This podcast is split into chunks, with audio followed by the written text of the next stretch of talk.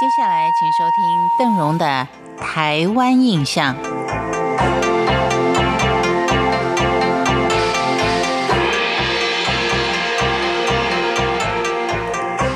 提到台湾外海的几个列屿，像是马祖、金门等等，都负有戍守台湾安全的一个责任。既然要戍守台湾的安全，岛上的军人们在几次的战役当中都有相当大的牺牲。不管是金门也好，马祖也好，提起往事，心情都是相当的沉重与哀伤的。其实，在这几十年的转变当中，还有很多的辛酸史是没有被列于史册的，像关于古宁头的战役，在当时中共跟国军所使用的武器威力都并不算太强，所以老百姓可能不是那么样的害怕。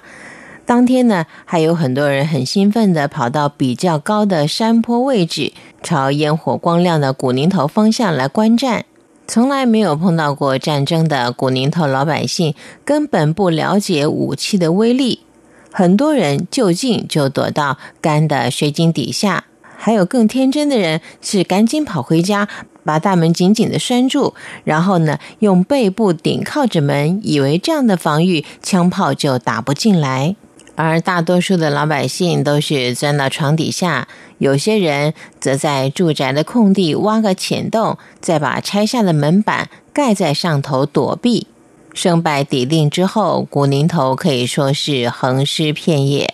国军四处的找老百姓协助抬伤兵跟埋死尸。由于死伤的人数太多了，许多民夫累得搬不动，于是将死尸就地解决。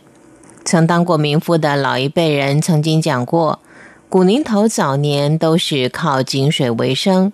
当时有些人懒得把那么沉重的尸体抬到远处掩埋，干脆就把尸体丢到已经干涸的水井里，再把这座井给封住；要不然呢，就把尸体丢到村内的湖里面，使湖面的水都染成了红色。加上不少共军死在船舱里面，海边也是一片血色。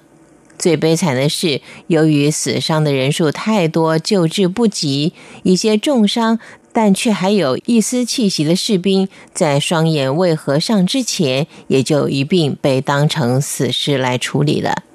战争中死的最冤枉的是共军在清村的时候，一些躲在干水躲在干水井的百姓，硬是不肯出来。结果不是被机关枪扫射，就是遭到手榴弹给炸死。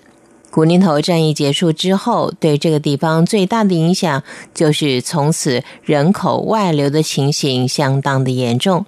像西元一九五零年的时候，古林头林厝村原来有九十多户人家，后来陆续的都迁到京城山外跟台湾，目前所留下的人家已经只有几户了。古宁头的人口外移、人气的消散，不只是因为战争的原因，消散的人气又让大家提起了早年一段因为风水留不住人口的一段译文。